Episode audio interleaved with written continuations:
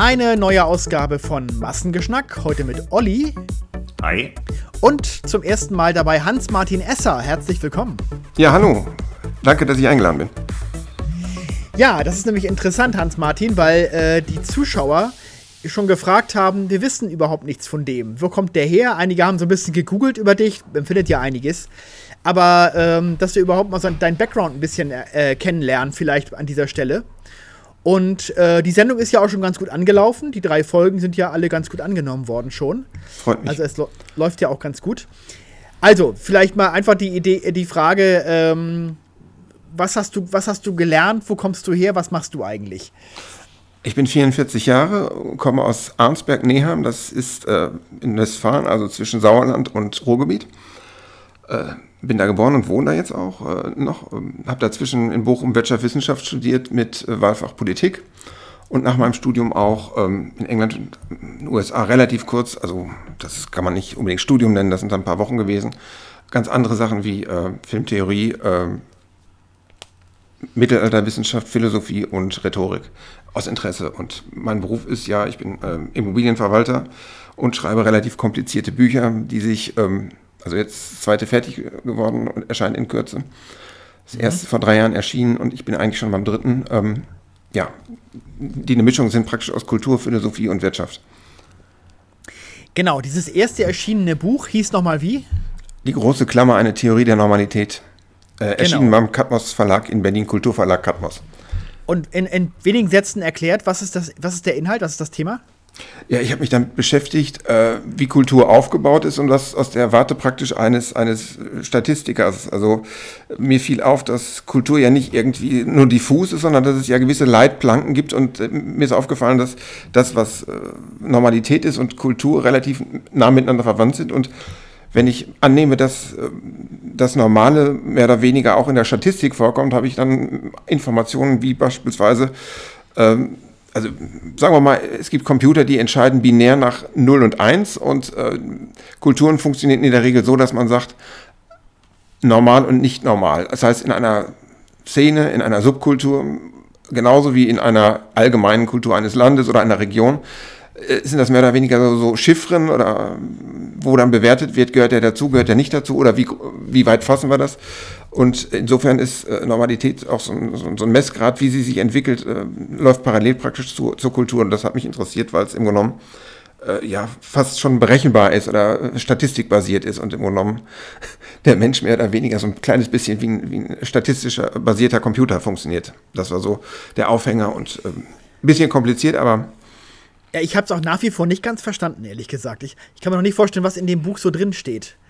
Ich ehrlich gesagt auch nicht, weil äh, ich, ich, mir das bisher auch gar nicht vorstellen konnte, dass man quasi äh, Kultur jetzt in Statistiken äh, pressen kann oder so. Das ist. Hast du Nein, mal ein äh, Beispiel, wo man das irgendwie dann festmachen kann? Oder? Äh, sagen wir es mal so, äh, allein in der Sprache, man sagt ja immer, man soll nicht in Schubladen denken, aber wenn ich mir ein Wort anschaue, das kann ja nur auf eine Art richtig geschrieben werden. Sagen wir mal Baum, das ist mein Standardbeispiel.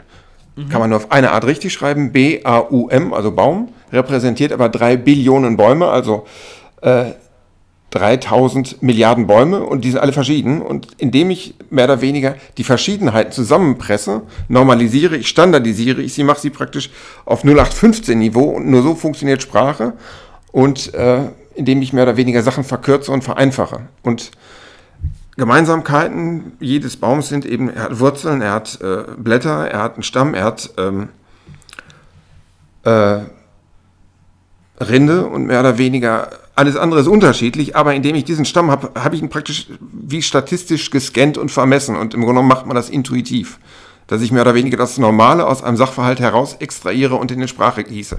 Und anders würde Sprache gar nicht funktionieren, weil es sonst viel zu kompliziert wäre. Ah, okay. Und jetzt auf Kultur gemünzt könnte man sagen, dass beim Wort Theater zum Beispiel oder so, oder, oder, oder, bei, oder beim Wort, äh, äh, ja, keine Ahnung, äh, Mittelalter oder Shakespeare oder, oder, oder wie? Ja, jeder ist ein Standard. Also mehr oder weniger, du Holger hast ja einen Namen oder du Olli oder ich. Und jeder hat eine Vorstellung, ach, der Olli ist ja so und so, der bewegt sich so und so oder der Holger macht das und das und ah, ja, ja. Das heißt, jeder ist auch ein Standard. Sagt dem Motto, ach, der Kreimeier, das ist doch der Typ von Massengeschmack. Äh, ja. Jeder bewertet mehr oder weniger den, den Holger Kreimeier, den er kennt, und verbindet ihn mit dem Namen, der mehr oder weniger auch unveränderbar ist. Ja. In, innerhalb dieses Standards, Kreilmeier, gibt es Varianzen oder Unterschiede. Man hat einen schlechten Tag, man hat einen guten Tag, aber im Grunde genommen ist so eine Art rot, rote Linie oder ein roter Faden, der durchgeht, wo man sagen kann, ach, der ist doch, der ist der Fernsehkritiker, der äh, ist ein bisschen streitbar und, und so weiter. Und insofern steht jedes Wort äh, dann auch für einen Standard und selbst jeder Mensch ist dann auch ein Standard und insofern vermessbar in Anführungsstrichen. Mhm, okay, okay. Ah ja, interessant. Ja, es klingt relativ trocken eigentlich, aber du sagst ja, komplizierte Bücher schreibst du gerne. Ja, ja, ja. ja also gerade ja. also gerade beim Thema Kultur stelle ich mir das vor, weil Kultur ja so vielschichtig ist, dass es da schon, äh, dass es da schon äh, ähm, ja schwierig ist, also da, da, das, äh, das so in Buchform zu bringen, also äh, gerade bei, also beim Thema Kultur. Ja, ja, ja in der Tat. Das, das, ist, das ist nicht so einfach. Ich habe dann zum Glück einen Verlag gefunden, der das äh, bereit war zu verlegen. Das ist gar nicht so einfach, wenn ein Text relativ so zwischen den Stühlen sitzt, also zwischen Wirtschaft, Statistik, Kultur und Philosophie. Ähm, aber im Grunde genommen gibt es ja auch ein Vorgängermodell, den Niklas Luhmann mit Systemtheorie, der kam aus Bielefeld und der hat auch mehr oder weniger äh, relativ komplex, eigentlich schon fast mit Mathemethoden Gesellschaften analysiert und das war relativ treffsicher. Also dass Systeme sich selbst erhalten wollen, also sieht man ja in der Politik, äh, wenn man einmal in der Politik ist, dann äh, da will man, dass das weiterläuft und äh, wenn man einmal in der Bürokratie ist, will man, dass das weiterläuft. Also Systeme wollen sich selbst erhalten und da gibt es durchaus dann Parallelen zu der Luhmannschen Systemtheorie äh, in dem, was ich da mache. Und in, mein Verleger, der hat auch schwerpunktmäßig die Systemtheorie dann auch verlegt oder äh, verschiedene Medientheoretiker. Mhm, okay.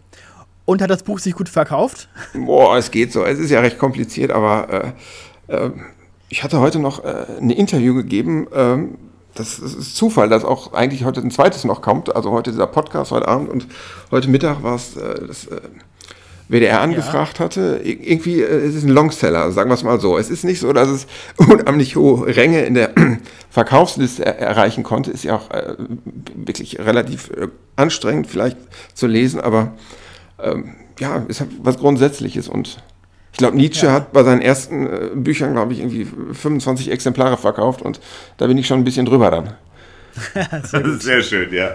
Äh, nee, aber äh, das, das freut mich auch. Aber ich, ich denke, eigentlich müsstest du mit dem Thema äh, ja ein größeres Medienecho erreichen, weil äh, ich, ich meine, das, das, das, ist nur wirklich ein Thema, über das nicht jeder schreibt. Ne?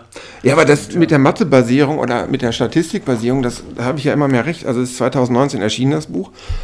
Schon damals, also war ja die Greta Thunberg-Bewegung, die hat ja argumentiert in Zahlen, also 1,5 Grad dann gibt es einen Korridor bis höchstens 2 Grad und wie steuert man das an und man misst das alles in, in äh, Tonnen CO2 und man darf in dem Land so und so viel. Das ist alles sehr statistisch. Corona war statistisch mit der Inzidenz. Jeden Tag äh, wurde geguckt, ach, ist die hoch oder runter gegangen? 100.000 Einwohner in einem, was weiß ich, in einem Bezirk oder in, äh, und wie viele von 100.000 haben sich in einer Woche angesteckt? Und das ist auch so ein durchlaufender Durchschnitt. Im Grunde genommen ist es angewandte Statistik und das, da sieht man, dass das relativ stark auch in die Kultur einwirkt und auch natürlich in die Politik. Die ganzen Lockdowns wurden mit, damit begründet und jetzt auch die Füllmengen. Man schaut jeden Tag, wie viel Gas ist drin, wie hoch ist die Inflation. Das ist eigentlich, dass sich die Leute in den letzten Jahren immer mit Mathe und Statistik beschäftigen und man merkt, wie stark eigentlich das ganze Zusammenleben auch von diesen, sagen wir mal, Faktoren abhängt.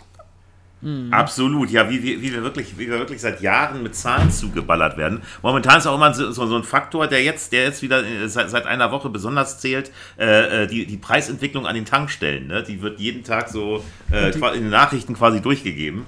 Und die Gasmengen doch auch. Ja, ja, ja. ja das hat er ja gesagt. Das hat Hans-Martin ja gerade Ja, genau. Und ja, und auch die OPEC hat ja gesagt, sie wollen in drei Wochen wieder weniger äh, Öl äh, fördern, damit das teurer wird. Also ja, es sind halt auch, äh, wie gesagt, ökonomische Effekte. Das klingt erst, erst im Blick langweilig, aber man hat am Ende wahrscheinlich weniger im Portemonnaie. Auf jeden Fall, ja. So, und ein so intellektueller Mensch wie du kommt auf die Idee, sich plötzlich beim Massengeschmack zu melden. Ja, du, hast mir eine, du, denn du hast mir ja eine E-Mail geschrieben, auch hast Lust, bei uns einen Talk zu machen. Genau. Das fand ja. ich ja. Genau. Was, äh, wo, wo kanntest du uns schon her? Wie bist du auf uns gekommen? Also ich hatte bei YouTube öfter Massengeschmack gesehen und ich fand das immer recht gut und ausgewogen, wenn ich mir anschaue, ja. was mir fehlte äh, bei Kultursendungen im öffentlich-rechtlichen oder im privaten oder wo auch immer, was, was da so lief, man hatte so Blasen. Im, Grunde, Im Fernsehen laufen relativ stark die Themen Philosophie geht da sehr stark schon ins Esoterische, also vom Denken weg mehr ins Fühlen.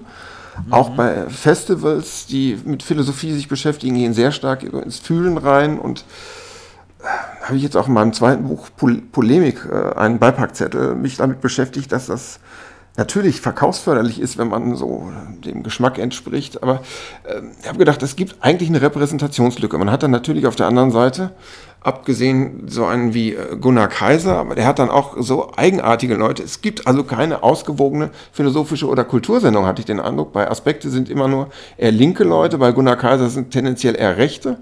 Mhm. Äh, und jetzt kann man sagen, die ersten drei Sendungen, die ich hatte, da hatte ich eher konservative Leute, aber ich habe für die nächsten drei, vier Sendungen Leute, die auch teilweise sehr weit links stehen und sehr bekannt sind äh, dafür, dass sie links sind. Und da hoffe ich, dass ich eine ja. gewisse Balance da noch hinbekomme. Ja, ja. Ja, das habe ich ja gleich von Anfang an äh, bewundert, dass du gleich äh, mit Namen gekommen bist, wo ich dachte, wow, wenn das wirklich klappt, wenn die alle kommen, dann äh, äh Hut ab. Also du bist ja offenbar ganz gut vernetzt, äh, so in der Branche. Oder, oder kannten die dich alle auch schon? Oder ja, ich habe ja das mit dem Buch relativ lang aufgebaut, weil ich ja weiß, dass so ein etwas kompliziertes Buch sich von alleine nicht verkauft hat. Ich habe mir gedacht, äh, beim European, das ist ein äh, Magazin, Online-Magazin, so ein Debattenmagazin, hatte ich lange geschrieben ja, und kennt man. auch ähm, Interviews von mir aus dann, das fand ich ganz toll und das viele Abtippen ging mir auf den Wecker. Ich habe die ja nie gekürzt, wenn ich dann eine Stunde mit Hans-Werner Sinn oder, oder äh, Rüdiger Safranski gesprochen habe, da hatte ich keine Lust, das zu kürzen und da habe ich gedacht, das kann man doch eigentlich viel besser äh, so live machen und ähm, dass man die halt einfach einlädt und äh, mhm. das mhm. funktionierte dann auch. Ich habe die auch sowieso alle genervt. Hans-Werner Sim steht auch auf deiner Liste. Entschuldigung. Den hatte ich mal interviewt und der wohnt ja in München.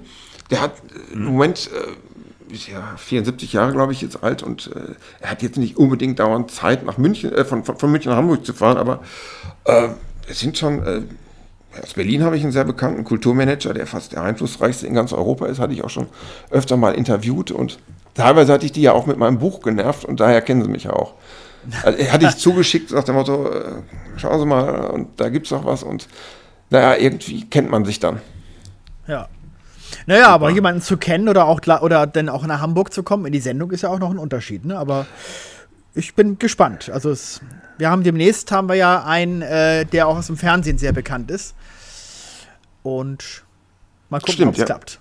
Genau. Das, ja. ich, wir sagen es mal nicht noch, vorher. Bleibt noch eine Überraschung, ne? Genau, ja, falls er dann doch noch absagt, dann nimmt nicht alle sagen, wo, wo bleibt der denn? Ne? Ja, ja, ja, stimmt. Ja, klar. Genau, genau. Ja, und äh, hast gedacht, bei, bei, uns würdest du ganz gut passen, ja.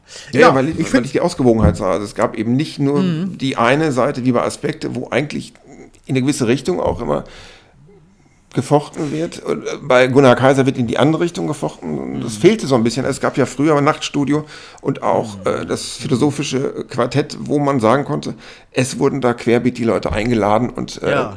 das fehlt im Moment so ein Nachtstudio habe ich auch sehr gemocht. Ja, das war super, damals, ja. ja. Nachtstudio, ja. Ja, ja, Mit Volker Panzer hieß der, ne, damals, ne? Genau, genau, der das jahrelang gemacht. Ja, ja, genau. Ja, ja.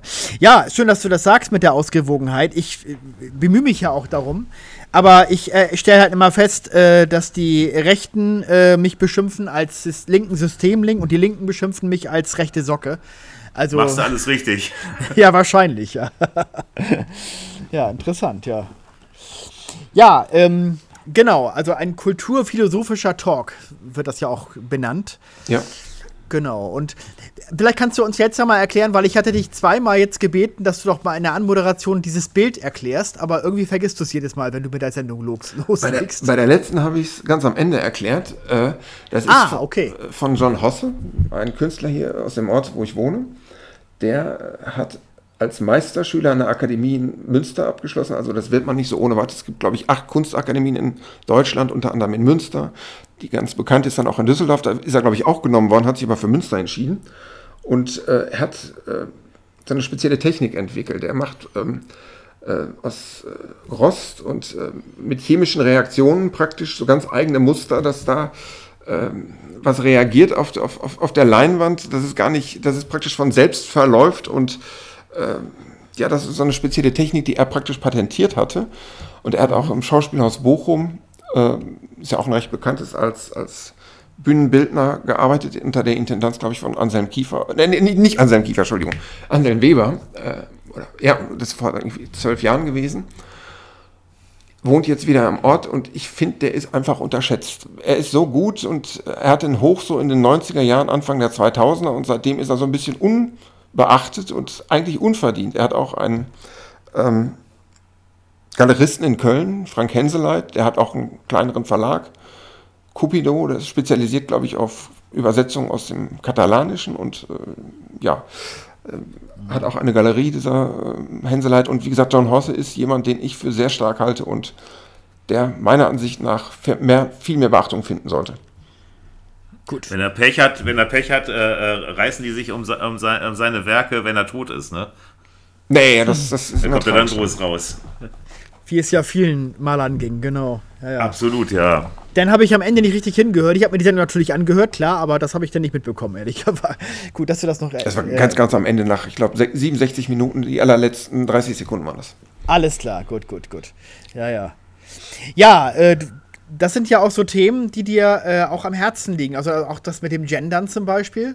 Also warum hättest du jetzt nicht zum Beispiel eine, einen Gast eingeladen, geladen, der pro Gendern äh, sich erklärt? Also, oder wäre das egal gewesen? Ich hatte ja auch die Dame eingeladen, die ähm, im Bayerischen Rundfunk vor sechs Wochen, ist das ja rausgekommen, das moderiert hatte. Also es ging ja darum, war ja auch äh, durch die Sendung gelaufen bei Massengeschmack TV, dass ja. im Bayerischen Rundfunk gefragt wurde, wer äh, gendert gerne in der Schule und dann nach der Sendung waren es, glaube ich, noch weniger als vorher. Sie hatte zeitmäßig, war, war sie ausgeplant und konnte an dem Tag nicht. Vielleicht hat sie aber nächster Gelegenheit mal Zeit. Und an dem Beispiel Gendern kann man auch das mit der Normalität gut erklären. Also da war ja äh, mein Gast, also Frau Mertens hatte ja klar gesagt, sie hätte das Buch gelesen und im Grunde genommen, Normalität hat ja auch einen gewissen Korridor und jenseits des Korridors fängt das Nicht-Normale an. Und das ist genau das Fettnäpfchen, was, was mehr oder weniger beim Gendern stattfindet. Wenn man nicht gendert, dann ist die Gender-Seite, sagt, du bist doch nicht normal, während die Leute, die nicht gendern, sagen, weil du genderst, bist du nicht normal. Also da sieht man, wie mhm. verschiedene, ich nenne das Subnormalitäten, also verschiedene Milieus aufeinandertreffen, die einen dies tun und die anderen dies lassen und äh, an diesen äh, verschiedenen Vorstellungen von dem, was normal ist, entzünden sich dann sozusagen Polemiken und daran geht es ja auch mal im zweiten Buch dann. Interessant ist bei dem Thema ja auch, dass man das ja eben nicht nach links und rechts äh, aufteilen kann, weil wir haben ja jetzt gerade vor kürzlich diesen, diesen Auftritt von Heinz Rudolf Kunze äh, bei Stern TV gesehen, weiß nicht, ob ihr das auch mitbekommen habt. Ja, den ja, hätte ich auch gerne in der Sendung ja. in, in, Der ja in, Hamburg, in einer ja in einer wirklich harten und deutlichen Weise dieses Gendern ablehnt und gesagt, dass es eine Pest, eine Seuche ist das, so hat er das bezeichnet. Und das ist ja nur jemand, der nur eindeutig linkspolitisch äh, steht. Also das ist schon interessant, ne? Ja, ja. Absolut, das fand ich, fand ich auch beachtlich und äh, äh, fand ich auch super, dass, dass er sich so positioniert hat und äh, so klar Stellung bezogen hat. Und ich glaube, ich glaub, dass es auch im linken Lager sehr, sehr viele gibt, äh, wenn nicht sogar die Mehrheit, die das ablehnt. Es sind halt ein paar äh, meinungsstarke und lautstarke Ideologen, die da den Ton angeben und die meinen dann, dann da wirklich so, so die Deutungshoheit über eine ganze Gesellschaft erlangen zu können. Ne? Also ich habe das Gefühl, dass, da, dass das auch so ein bisschen so ein Machtanspruch ist, der damit verbunden ist. Wir können das Gendern durchsetzen. Ja, ja, das ist, glaube ich, auch äh, ein Unterschied zwischen der alten und der neuen Linken. Ich glaube, die alte Linke ist ja auch, da kann man, glaube ich, fast eine ganze Liste von Leuten anführen, die inzwischen im Rechtsverdacht stehen. Also Alice Schwarzer ist eine alte Feministin, Absolut, der wirft ja, inzwischen ja. vor, sie sei irgendwie reaktionär. Dann Jan Fleischauer hat ja mit dem Buch Unterlinken, als er damals noch, glaube ich, Grün- und äh, SPD-Fan war, Inzwischen ist er, glaube ich, eher auf FDP geschwenkt. Äh, praktisch ein Erfolg. Auch aktuell ist, glaube ich, ein Buch, äh, kein falsches Wort, ganz oben in der, in der Bestsellerliste von einem Spiegelmann, der, glaube ich, jetzt in Amerika ist und darüber berichtet, dass sein, sein Sohn praktisch als 13-Jähriger nicht schreiben darf, dass äh, Kolumbus möglicherweise nicht nur negativ zu beurteilen ist, sondern möglicherweise auch, äh, ja, also äh, der Sohn hatte wohl für die Menschheit gebracht hat, ja. Möglich, möglicherweise, also das wäre für den jungen, für den 13-jährigen Sohn von diesem Autor, ich glaube, ähm, ähm, wie hieß der noch? Ähm, kein ich, falsches ich hab, Wort. Ich habe von dem auch gelesen, genau. ja, ja. Genau, und äh, Broder war ja auch früher ein Linker, oder ist es bis heute in der, in der Selbstbeschreibung und äh, also Stefan Aust auch. Genau, genau, genau. Genau, ja, ja. Das ist interessant, ja, ja, auf jeden Fall. Ja, das ist eine Generationsfrage vielleicht, das stimmt, ja, das ist richtig. Ja, ja. Ja, da wird man mal sehen, wie das mit dem Thema weitergeht. Es gibt ja jetzt so ein bisschen so äh, Grabenkämpfe im Augenblick darum. So ein Fingerhackeln. Aber naja, ich, glaub, ich glaube, es wird sich irgendwann wieder weitestgehend erledigen. Ich glaube, das ist eine Modeerscheinung, so kommt mir das vor. Aber. Ich weiß es nicht. Also ich kann das immer spekulieren. Das ist ja, ja, Wenn, man, wenn man das etabliert und das mehr oder weniger selbst, sagen wir mal, man geht zum Bauamt und muss dann da als Kunde in Anführungsstrichen auch gendern, dann machen viele Leute das, weil sie es vielleicht müssen und wollen es nicht. Dann gibt es vielleicht zwei Sprachen. Das ist dann so ein bisschen so, äh, übrigens die äh, eine Kollegin von der Taz, mit der ich manchmal Kontakt habe, wenn ich mit ihr spreche oder e-maile, dann gendert sie ja auch nicht. Und äh, in, in der Taz allgemein wird ja dann ähm, doch eigentlich gegendert. Also das ist vielleicht wie Krawatte tragen, das muss man dann bei offiziellen Anlässen und sonst lässt man es sein. Ja. ja. Guck mal, es ist ja auch so, die DDR hat ja auch so, so einen Sprachgebrauch gehabt, gewisse, gewisse äh, äh, ähm, äh, Begrifflichkeiten etabli äh, zu etablieren versucht, um beispielsweise äh, christliche Feste äh, aus, aus dem allgemeinen Sprachgebrauch zu bekommen. Ne? Dass, dass die Leute statt, Schoko -Oster, statt Schokoladen-Osterhase oder Schokoladen-Weihnachtsmann, äh, dass die einen Schokoladenhohlkörper sagen sollten. Oh ne? das hat ja auch keine Sau gesagt in der DDR. Ne? So, hat ja, so hat ja der normale Mensch trotzdem nicht geredet, auch wenn es von oben gerne so, so verordnet wurde. Und da, so könnte ich mir vorstellen, dass das mit dem Gendern dann auch irgendwann endet. Ja, das ist, würde ich sagen, der Unterschied zwischen Normalität und Standard. Also Standard kann man von oben hierarchisch verordnen, so nach dem Motto, heute war eine Frage mhm. im WDR, was ist 0815 und was ist Normalität? Sag ich, 0815 ist ein Standard. Das Gewehr 0815 war ja ein Kriegsgewehr, das ja. wurde in, in die Hand genau. gedrückt und dann konnte nicht diskutiert werden, das war hierarchisch. Und Normalität ist praktisch so eine Art demokratischer Prozess, wo es auch mitgetragen werden muss. Und dann weiß man nie, wohin die Reise geht. Es kann sein, dass es in die geht oder in, dass es so bleibt oder sich ändert, man weiß es nicht. Mhm. Weil, es ja, weil es ja auch durch die Interaktion von Menschen bedingt ist, ne? Ja. Von verschiedenen Charakteren auch, ja. Mhm. Ja, da bin ich mal gespannt, wie das mit der Sendung äh, weitergehen wird. Hast du so einen Traumgast? Oh. Ja, nachher kriegt man den nicht. Also, ähm, Slavoj Žižek hätte ich ganz gerne. Klar. Äh, Peter Sloterdijk. Äh, das ist ein slowenischer Philosoph, der so ein bisschen hibbelig ist, das sagt mein Verleger, der verlegt den auch, äh, zumindest ja. mit einem Buch. Und äh, ich bin ja auch mal ein bisschen hibbelig und ist jetzt keine angeborene Nervosität, aber der, der, der, der hat dann fünf Gedanken gleichzeitig und sagt das. Der hat auch einen sehr auffälligen, eine auffällige Art zu sprechen und der hat das glaube ich von Buchverkäufen weltweit die Nummer eins von, von den aktuellen Philosophen. Einige sagen, er ist so ein bisschen, so ein bisschen, wie ein bisschen clownmäßig, clownmäßig aber ich finde ihn ganz gut. Er hat die äh, mhm. Psychoanalyse von Freud und äh, äh, Filmtheorie und äh, Marxismus und Hegel und was weiß ich, alles miteinander vermischt und macht da so sein eigenes Gebräu draus. Das finde ich auch ganz schön. Und Sloterdijk ist natürlich eine Hausnummer, das ist klar. Der ist toll, ja, das stimmt. Das wäre ja. eine große Ehre, wenn der bei uns im Studio wäre. Der war ja auch oft beim Nachtstudio mit dabei. Ja, ja, genau. Auch ein Gegner des Genderns. Ja, ja. Wie er deutlich kundtat, genau. Ja, ja. Ja, da bin ich auf jeden Fall mal gespannt, wie das denn auf jeden Fall weitergehen wird mit der Sendung. Und wie gesagt, sind schon ein paar interessante Gäste auf der Liste. Genau. Ja, einige Zuschauern ist aufgefallen, dass du noch so ein bisschen reinfinden musst, ne? So ein bisschen Nervosität ist immer noch dabei, ne? Ja, das ist immer so. Wenn ich mit meinem Verleger ja. rede, ist ja keine Kamera dabei. Dann habe ich immer zehn Gedanken gleichzeitig und äh, einer meiner nächsten ja. Gäste, der redet auch sehr hibbelig. Ja. Äh, und dann denkt man, ich hatte ihn schon mal interviewt, denn, äh, der hat dann fünf Gedanken, fängt einen Satz an, äh, unterbricht den, dann geht der Satz irgendwie anders weiter und am Ende kommt da was Komisches bei raus und das ist, glaube ich, nicht Nervosität, sondern irgendwie 20 Gedanken gleichzeitig, die man irgendwie äh, halbwegs verständlich rausbekommen muss. Ah ja, aber so gut, dass du das mal erklärst, weil einige interpretieren das eben als Nervosität. Also ist es also gar nicht, sondern du bist einfach so. Ja, ja irgendwie so ein bisschen. Louis de Finesse hat ein bisschen Spitzname von mir gewesen. Oder Sarkozy, der war ja auch mal so ein bisschen, so ein bisschen äh, unter, unter Dampf und, und, und, und überschlug sich im Reden. Ja. Ich finde gerade dieses, dieses nicht perfekte, äh, äh, gerade das finde ich sympathisch und menschlich und ich glaube, das geht auch vielen Zuschauern so. Ja, klar. Ja, dass man natürlich. da keinen kein glattgeleckten, aalglatten äh, äh, äh, Vollprofi, der, der, der den Anschein erweckt, als hätte er nichts anderes gemacht, als, als sein ganzes Leben vor der Kamera zu sitzen. Ich glaube, da, da fühlt man sich schon irgendwie mehr verbunden mit einem Menschen, der auch so, ja, vielleicht mal, mal ein bisschen stockt oder mal ein bisschen, ja, scheinbar Unsicherheit ausstrahlt.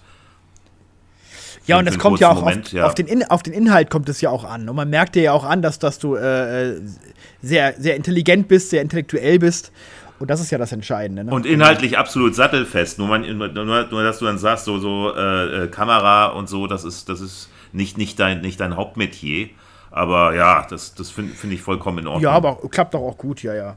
Sag mal, du hast vorhin äh, kurz erwähnt äh, äh den Bereich Film. Ja. Was, was, was bedeutet das genau? Also. Ja, ich schaue gerne Filme ähm, und teilweise destilliere ich dann irgendwelche Sachen, die man eigentlich so nicht sieht. Also beispielsweise Psycho ist ja ein Film, da denkt man, ach ja, das ist ein Muttersöhnchen.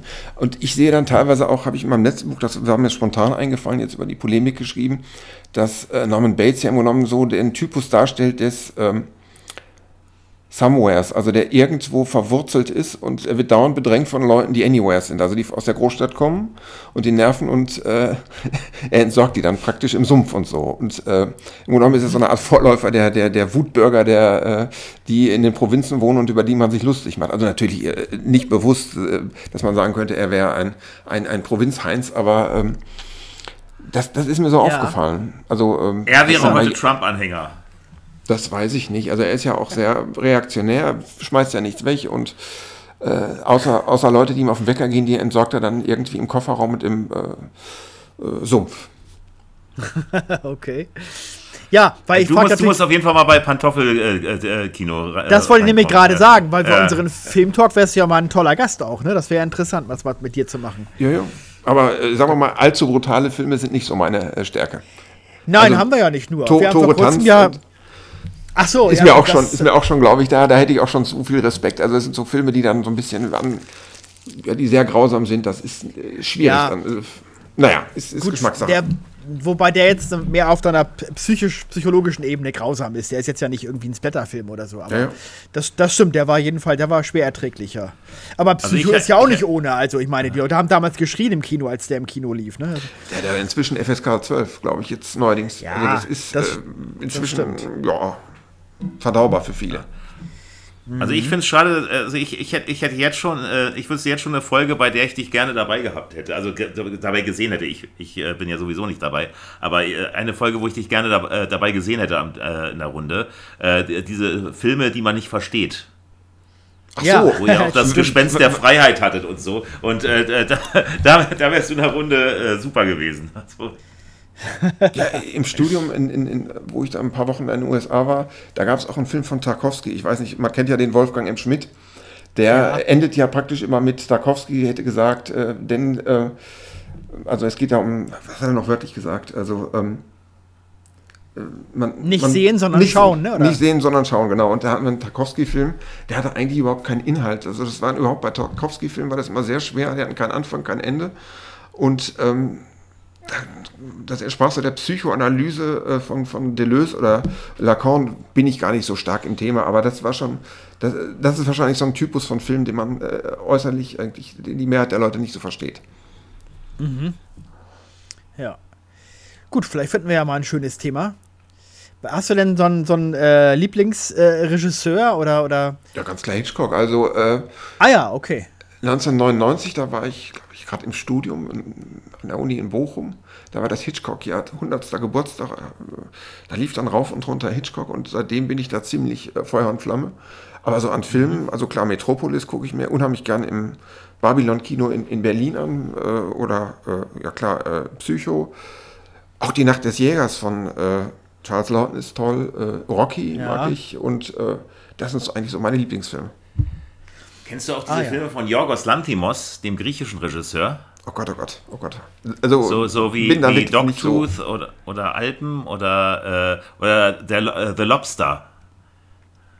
Oh, da bin ich wirklich nicht sicher. Das, das, das, da müsste ich mich wirklich reinknien in das Thema und ich kenne den ad hoc jetzt nicht das sind auch Filme, die man, wo man denkt so, what the fuck, so nach dem Motto, genau. Ja, ja, das, das, das sind sehr, sehr verstörende Filme teilweise. Also bei The Lobster geht es beispielsweise darum, dass es so eine, so eine Dystopie, ähm, wo, wo so Leute äh, in, in, ein Hotel gehen müssen, äh, die Leute, die Single sind, und die müssen innerhalb von 30 Tagen einen Partner finden. Und wenn sie keinen Partner finden, dann werden sie in ein Tier ihrer Wahl verwandelt. Genau. Ach du Scheiße, ja. Und äh, das so, ist ein sehr so abgefahrenen Film. Kram filmt der, genau. Er hat aber auch diesen, diesen The Favorite gedreht, diesen Historienfilm, der auch äh, Oscar nominiert war. Also, das, also er, der, mittlerweile ist er so ein bisschen äh, mainstreamiger. Aber die ersten Filme von ihm sind schon sehr verstörend, das stimmt, ja. Aber in einem anderen Film hat, hat, hat, hat er halt so, so, so äh, äh da geht es halt um eine Familie, äh, wo der Vater die, die Kinder quasi äh, äh von der Außenwelt komplett abgeschirmt auf, äh, hat, aufgezogen hat. Und mhm. die, die Kinder haben noch nie den eigenen Garten verlassen. Die kennen, mhm. die, kennen die Außenwelt nicht. Mhm. Genau weil ihnen immer erzählt wird, wenn ihr den, den Zaun überklettert, dann werdet ihr sterben. Da ist es genau das Monster, das Monster, die euch umbringen und nur der Papa kann raus und der kann mit den Monstern kämpfen. Ja, genau, genau. Aber nochmal kurz zu Hitchcock zurück. Das finde ich ja sehr interessant. Ist denn Psycho auch dein Lieblings-Hitchcock-Film? Ja, ich mag auch die 39 Stufen, der gar nicht so bekannt ist. Hitchcock ist ja, äh, ja. Mitte der 30er, Ende der 30er ausgewandert aus äh, England. Man wirft ihm vor, mhm. das wäre zeitgleich mit dem Beginn des Zweiten Weltkriegs gewesen und sagte auch, guck mal, der haut ab, weil er feige wäre. Ähm, aber auch andere in Hollywood eben hat einen Vertrag angeboten bekommen und England war im Vergleich zu Hollywood eben dann doch nicht so stark und das war vielleicht der Hauptgrund. Ähm, also die 39 Stufen ganz stark. Dann äh, The Lodger, das war eigentlich auch schon ein Stummfilm, sagte einer der mhm. ganz starken Stummfilme. So eine Art Jack ja. the Ripper Story. Ähm, mhm. er wurde ja auch teilweise gezwungen, ein Happy End zu basteln. Bei fast, äh, glaube ich, der Hälfte der Filme hätte er eigentlich am liebsten den Bösen siegen lassen, aber das wollte der äh, äh Produzent dann nicht, weil das äh, im Kino dann nicht gut angekommen wäre. Vertigo mögen viele. Das ist halt Hollywood, ne? Ja, ja, ja es muss ja auch verkauft werden und äh, kann man ja auch verstehen, wenn die ein ho hohes Budget haben und mit teuren Stars produzieren, dass, dass man Cary Grant nicht zum Mörder machen darf. Äh, das war ja so die Regel in, ich glaube, äh, Verdacht oder so. Mit dem Milchglas, mhm. die berühmte Szene, da durfte Cary Grant nicht der Mörder sein. Ähm, ja, Frenzy ist auch nicht. Ja, Verti Vertigo wird von vielen sehr hoch gelobt. Ist, ist auch nicht mein Lieblings-Hitchcock. Also bei weitem nicht. Also, nee, der ist mir zu kühl. Irgendwie Film. sehr verkopft. Hm. Sehr verkopft. Ja, ja. Ja, ja. Ich mag Francie sehr gerne, mit so ein Spätwerk von ihm, mit dem, mit dem Krawattenmörder, den finde ich, find ich super. Weil der auch so einen wunderbar schwarzen Humor hat diese, diese, diese äh, Frau von dem Kommissar, die immer so ekelhaftes Essen kocht und so. Es geht ja generell auch ums Essen im ganzen Film. Es wird ja nur gegessen die ganze Zeit an, auf allen Ebenen. Und den finde ich zum Beispiel auch ganz super. Ja, also ich glaube, Ich finde sehr schön der, das Fenster zum Hof. Ja, der, der, den ja. So, ja. Klassiker. Ja, das stimmt. Und, und, und was, was, ich auch, was ich auch ganz toll finde, war diese Reihe, die, diese Fernsehreihe, Alfred Hitchcock Presents. Ja, ja, ja, stimmt. Das sind ja auch einige Stars, glaube ich, entdeckt worden. Ich glaube, Walter Matthau war, glaube ich, vorher nicht ganz so bekannt und ist da mit ja. nach oben gekommen. Mhm. Und Clint Eastwood, glaube ich, auch in einer Folge, ne? Glaub ich. ich. glaube schon, der ist ja auch als, der ist ja, ja glaube ich, erst mit, mit den Italo-Western, als er Ende 30 war und Anfang 40 mit Dirty Harry richtig äh, bekannt geworden, aber vorher hat er eben kleinere Rollen gehabt im Fernsehen. Ja, ja, bei, bei Jack Arnold zweimal war er dabei in zwei Filmen. Bei Tarantula sieht man ihn nur äh, im, im Jet sitzt mit, mit, äh, mit, dem, mit, äh, mit dem Helm auf. Man sieht nur seine Augen. Man erkennt, dass er das ist. Die Augen sind ja unverkennbar, aber er sagt nichts. genau, ja, ja. Hm. Ja, Hitchcock, ja, ja, klar. Das ist schon. Äh, der hat schon wirklich tolle Sachen gemacht. Auf jeden Fall. Und ja. Äh, selbst welche Regisseure äh, mögt ihr eigentlich so? Ich bin großer Fan von Michael Haneke zum Beispiel. Ja, ja absolut. Sind wir beide ja. Ja, ja, also der hat äh, den letzten Happy End fand ich jetzt nicht so, den fand ich so mittelmäßig, aber davor hat er wirklich ganz große Filme gemacht. Also äh, kennst du da welche von, Hans Martin, oder? Äh, ja, The White Ribbon ist, glaube ich, irgendwie der Oscar. Äh, ja, ja, der, der, der, das der weiße Band, der, der, ist ja auch nominiert worden damals, ne? Äh, für den besten. Äh, ja, besten von Oscar, ja, genau. Genau, genau. genau. Und Fun Funny Games, glaube ich, hat er, glaube ich, zweimal verfilmt. Richtig. Genau. genau. Einmal als, genau. als deutsch-österreichische Produktion und einmal als US-amerikanische. Also österreichische ja, Filme, genau. die haben, glaube ich, auch eine gewisse subtile Grausamkeit. Ich glaube, ich, wie hieß das noch? Ich sehe, ich sehe, ist, glaube ich, auch sehr grausam. Nicht von Hanneke, ja. aber so ein bisschen wie Fun, Funny nee, nee, Games, genau. wo äh, ja, weiß ich nicht, Tore Tanz ist, glaube ich, in Deutschland ähnlich, aber so ein, so ein, so ein grausamer äh, Unterton. Ist nicht Angst auch ein österreichischer? Angst ist auch österreichisch, jawohl, genau, ja. genau. Aber der Regisseur hat ja nur im Grunde diesen einen Film gedreht, weil der Film ein totaler finanzieller Reinfall war, leider. Deswegen hat der. genau. Und äh, den ähm, hier, na, wie hieß er, heißt er denn jetzt? Der die Paradies-Trilogie gedreht hat und so weiter. Ähm, Lass. Ähm, Lass und Trier, oder? Nee, wie heißt er denn jetzt? Nein. Nee, nee, nee, nee, nee. Nein, nein, ein Österreicher, ne? Ja, genau. Jetzt habe ich, hab ich seinen Namen gerade nicht, nicht drauf. Ich, ich sage ihn gleich. Genau. Ja, Österreich, genau. Das, das, die machen. Äh, Olli und ich sind ja auch großen, äh, große Fans von dem Film äh, ähm, Herr Poppitz, ne? Poppitz. Poppitz, ja, toller Film, ja, ja. So eine, so eine Urlaubskomödie ist im Prinzip so eine, so, eine, äh, so, so, eine Mischung, das wurde damals auch so beschrieben als so eine Mischung zwischen Mann spricht Deutsch und äh, Kottan ermittelt. Oh ja, Kottan ist auch, glaube ich, sehr ja. speziell. Die, äh, äh, das war ja auch so äh, Absolut, ohne, Sinn, ja. ohne Sinn und Verstand. Genau. Ja, Ulrich Seidel meinte ich. Auf den Namen kam ja. ich gerade nicht. Genau, Ulrich Seidel. Genau, der also auch ähnlich wie Haneke ziemlich äh, heftige Filme dreht. Und, und ja. sehr verstörend. Ich, ja. Absolut. Äh, Jorgos Lantimos hatte ich ja noch erwähnt. Ja. Dass ich den halt mag. Genau. Herr Haneke hat natürlich auch hier äh, äh, Cachet, war auch ein ganz großer Film. Der ist auch super, ja, das stimmt. Mhm. Ja. Und Liebe natürlich. Der, der hat, glaube ich, einen Oscar bekommen. Sehr eindringliches Drama. Genau, der hat einen Oscar gekriegt, ja. Ja.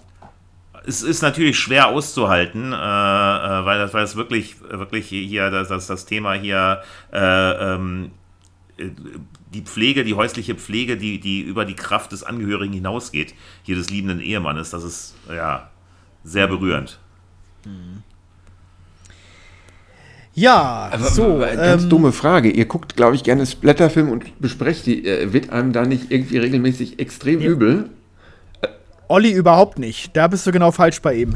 Bei mir bist ich, du genau falsch. Ich, ich, ich gucke sowas gar nicht. Ja, also das ist ein, eine, eine ähm, ich möchte fast sagen, auch philosophische Frage.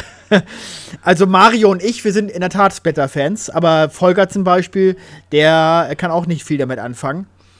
Das ist eine Form von, von Unterhaltung. Äh, ähm, ja, es, es macht Spaß, das zu gucken ohne dass man jetzt in irgendeiner Form äh, äh, Spaß hätte an, an, an, an realen Brutalitäten. Man kann halt Fiktion von Realität schon unterscheiden. Habt ihr diesen The Sadness gesehen? Der war ja auch in der Kritik letztes Jahr. Ja. Äh, den haben wir, haben wir besprochen in Pantoffelkino. Da waren Mario, Christian und ich und wir fanden den alle drei super. Ja. Aber das ist ein sehr brutaler Film, ja. Also wenn man sowas nicht gucken mag, sollte man den nicht gucken. Da war nicht wirklich eindeutig davor.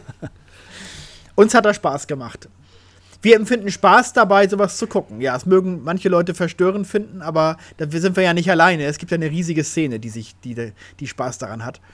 Und das sind ja nicht alles potenzielle Amokläufer, ne? Gab es doch irgendwie ja. von Michael Moore mal die Behauptung, sagt Motto, in Kanada gibt es viel mehr äh, produzierte Splatterfilme, aber viel weniger reale Morde als in den USA, wo eigentlich alles, was nicht verboten wird, aber äh, relativ schnell dann äh, äh im Kino nicht gezeigt werden soll. Weiß ich nicht, also ob, da, ob das stimmt. Okay. Also wie gesagt, das sagt der Motto, in Kanada und in solchen Ländern wird auch, glaube ich, in Japan sehr viel brutales äh, Filmmaterial äh, produziert, aber äh, ja, die Kriminalität ist relativ gering. Hm. Aber Kanada hat auch so ein bisschen aufgeholt. Ne? Äh, jetzt letzte Woche ja, war ja auch dieser, dieser eine verstörende Fall, jetzt vor zwei, drei Tagen. Und diese, diese Woche war das, äh, wo, wo so zwei Brüder da äh, mordend da, da, da, da durch die Provinz gezogen sind. Ja, das, das, Kann das nicht von der, der ist, glaube ich, einer äh, tot also Zwei Brüder, die, die, die haben da, die zwei Brüder haben da, sind da quasi Amok gelaufen, haben, haben irgendwie zwölf, zwölf Menschen umgebracht. Mit Messer, glaube ich. Echt? Ja. Und dann von der Polizei, von der Polizei durch, durch, äh, durch die halbe Provinz Saskatchewan gejagt. Ähm, ich glaube, ein, einer ist mittlerweile tot. Und was mit dem anderen ist, weiß ich jetzt nicht. Habe ich nicht weiter verfolgt. Teilweise wundere ich mich. Ich habe einen äh, Freund, der ist ausgewandert vor acht Jahren in die USA, Südstaaten. Besuche ich ab und zu mal. Und dann hatte ich irgendwie vor vier Jahren mal äh, Bekannten oder fast schon Freund kennengelernt. Ein paar Monate später kam auf einmal eine Nachricht, sogar hier auf GMX, äh, dass in dem Ort ein Amoklauf war an der Uni mit zwei Toten. Ähm, und dann erfuhr ich, dass von diesem Freund der Sohn der Täter war. Also eigenartig dann. Krass. Ja, ja, und äh, ja, ein, ja wie gesagt, ich war dann in dem folgenden Jahr 2019 nochmal da, hab den mal im Basketball dann getroffen und vorher hat man mir halt gesagt, sprich den bloß nicht drauf an und ähm, ja, ich habe gesagt, wie ist denn das ausgegangen? Warum hat er das gemacht? Ja, er hatte das irgendwie mal bei YouTube gesehen und wollte das mal ausprobieren, so nach dem Motto. Und damit das nicht so weiter besprochen wird, ähm, wurde das Urteil von ihm relativ schnell akzeptiert und ähm, ja, ist trotzdem sehr bitter für den Vater wohl und ja. Tja, ja, klar. klar. Weil man sich ja denkt, so was habe ich in der Erziehung falsch gemacht, dass mein Sohn sowas macht. Ja, man, man, man, weiß es nicht, woran das liegt. Also wie gesagt, in, mhm. in Amerika ist man auch erstaunt. Jetzt, äh, wie gesagt, ich war auch dann irgendwann in Paris und ich glaube, in der Woche war kurz vorher dieser schl schlimme Amoklauf da an der Schule in, in, in, Texas und dann haben mich irgendwelche Leute am, am Bahnhof äh, in Paris angesprochen, die Amerikaner waren. Es ist unfassbar, was in Amerika alles passieren kann an Gewalt und äh, das hätte man jetzt gesehen mit den Waffengesetzen, dass da, äh, ja, und äh, es war wohl in Texas auch so, dass die Polizei sich einfach nicht reingetraut hat in das Zimmer, in das Klassenzimmer, wo dann irgendwelche, ja, glaube, 17 Schüler erschossen ja, Die wurden. Polizei war da, war da sehr in der Kritik. Ne? Also die, die, die haben wohl eine Stunde da die Schüler allein gelassen, Schüler und Lehrer. Ne? Ja, weil, weil, weil keiner irgendwie Verantwortung haben wollte oder man dachte, es könnte ja ein Polizist verletzt werden. Möglicherweise waren das die Gründe. Tja, das ist super. Ja, wenn die so denken, dann braucht man keine Polizei. Ne? Ja, eben. Das ist ja, das ist ja dann irgendwie ad absurdum geführt, genau. Ja. Und da muss ich sagen, hier, es gab ja, es gab ja in Deutschland, äh, also ähm, den Fall Robert Steinhäuser hier, diesen, diesen Amoklauf von, von, mhm. von Erfurt, Erfurt damals. Ja. Mhm. Erfurt 2002, zwei, äh, war ja für, äh, kürzlich auch 20. Jahrestag. Äh, das war ja für die Eltern auch schlimm, ne? die, die, die, konnten ja auch nicht in ihren Sohn reingucken. Der hatte sie ja belogen, der hatte ja so getan, als sei alles in Ordnung als, und als sei er dann noch auf der Schule. Der war ja in Wahrheit von der Schule geflogen und hat, hat sich dann gerecht an dem Tag. Mhm. Der, ist ja, der ist ja aus dem Haus gegangen äh, jeden Morgen und an dem Morgen ist er auch aus dem Haus gegangen und die Eltern haben dann, äh, ähm, ähm, gingen davon aus, dass er seine Abi-Klausur schreibt. Mhm. Dass er stattdessen längst von der Schule geflogen war und halt dahin ging und die Abi-Klausuren dazu genutzt hat, äh, seine Todesliste an den Lehrern abzuarbeiten. Da wären die im Traum nicht drauf gekommen. Aber man sieht, sowas, sowas passiert eben auch in Deutschland, ne, mit viel strengeren Waffengesetzen. Der war halt Sportschütze und hatte die Knarren zu Hause. Ja, genau. Ja. Ich glaube, mittlerweile ist es auch so, dass Sportschützen auch nicht ohne weiteres ihre Knarren immer zu Hause haben können. Ne? Ich glaube, die müssen, müssen auch im, äh, in den Schützenvereinen irgendwie im, im Tresor lagern meistens. Ne? Ja, nee, glaube ich nach wie vor nicht, weil man immer sagt, dann ist der Schützenverein wie so eine Art Waffenlager, wenn da alle ihre Waffen lagern. Das soll auch nicht sein. Das ist, das ist glaube ich, immer noch umstritten, soweit ich weiß. Hm. Ja. Ja, ja, das war, das war natürlich heftig, genau. Robert Steinhäuser, genau. Ist es eher eigentlich, ist die Schule eigentlich wieder normal im Betrieb oder haben die die gar nicht mehr aufgehört? Ja, ja, klar, die, die Schule ist normal Doch. im Betrieb. Ah ja. Hm. Das Gutenberg-Gymnasium in Erfurt, ja. Weiß ich gar nicht. Genau. Ja, ja. Ja. Ja, du hast gerade schon ein paar Orte auf der Welt angesprochen, äh, äh Hans-Martin. Paris und USA und so. Weil Olli hat noch was, muss noch was loswerden. Ja, was soll hier loswerden? Nein, nein, was, was ist hier loswerden? Nee, aber äh, äh, es gibt halt ein paar schöne Orte, ne, die man, die man äh, die, die, noch auf der Liste stehen. Also ich habe ich hab so ein paar Orte, wo, wo ich sage, da, da, will ich, da will ich noch sehr gerne nochmal hinreisen. Ja, wir haben ja ein Sonntagsfrühstück und, gemacht zum Thema, äh, dahin möchten wir gerne reisen, also Etienne, Mario und ich. Und das war jetzt nicht so ergiebig, ehrlich gesagt. Das war warum, jetzt nicht der, warum habt ihr das Thema eigentlich gewählt? Weil wir aus der Liste uns ein Thema aussuchen mussten. Es war noch eins offen und da haben wir gedacht, oh, komm, nehmen wir einfach das.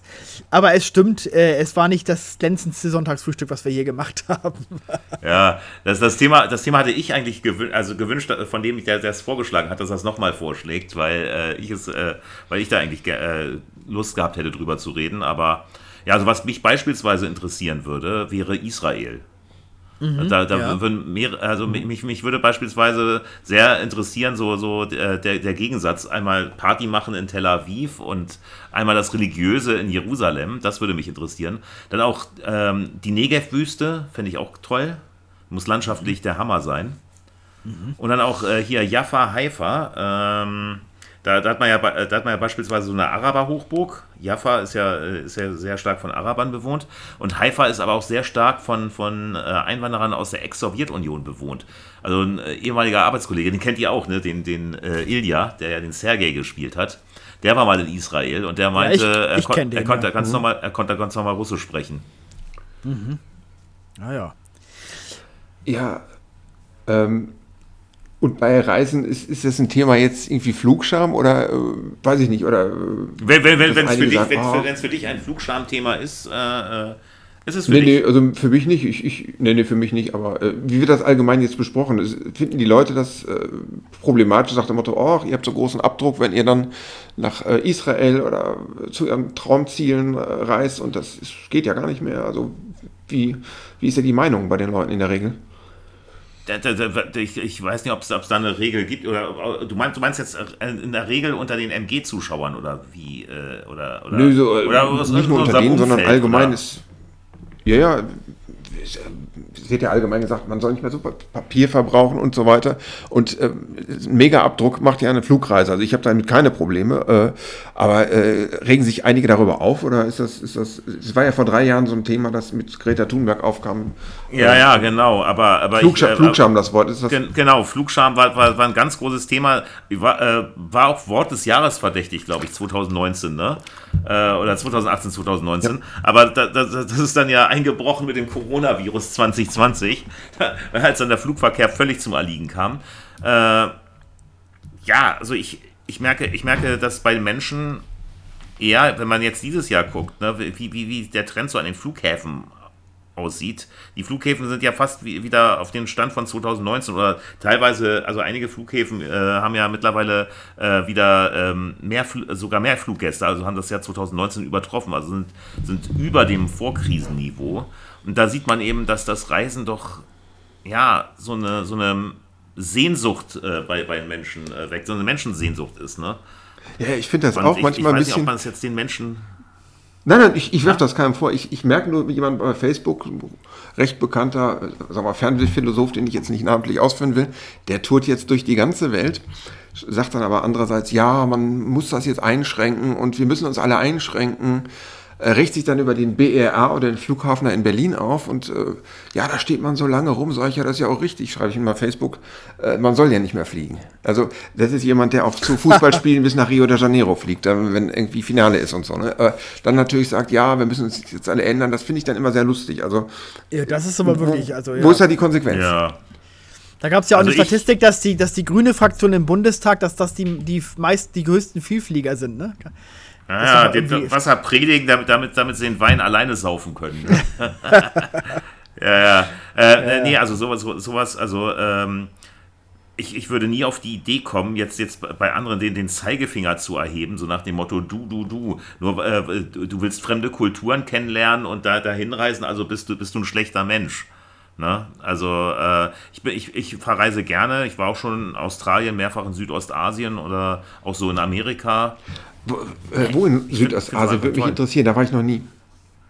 Also, äh, also, also mein, mein, Lieblingsland in Südostasien ist äh, Vietnam tatsächlich. Oh. Das, das, äh, das hat mich am meisten beeindruckt. Also Vietnam ist, ist der absolute Hammer.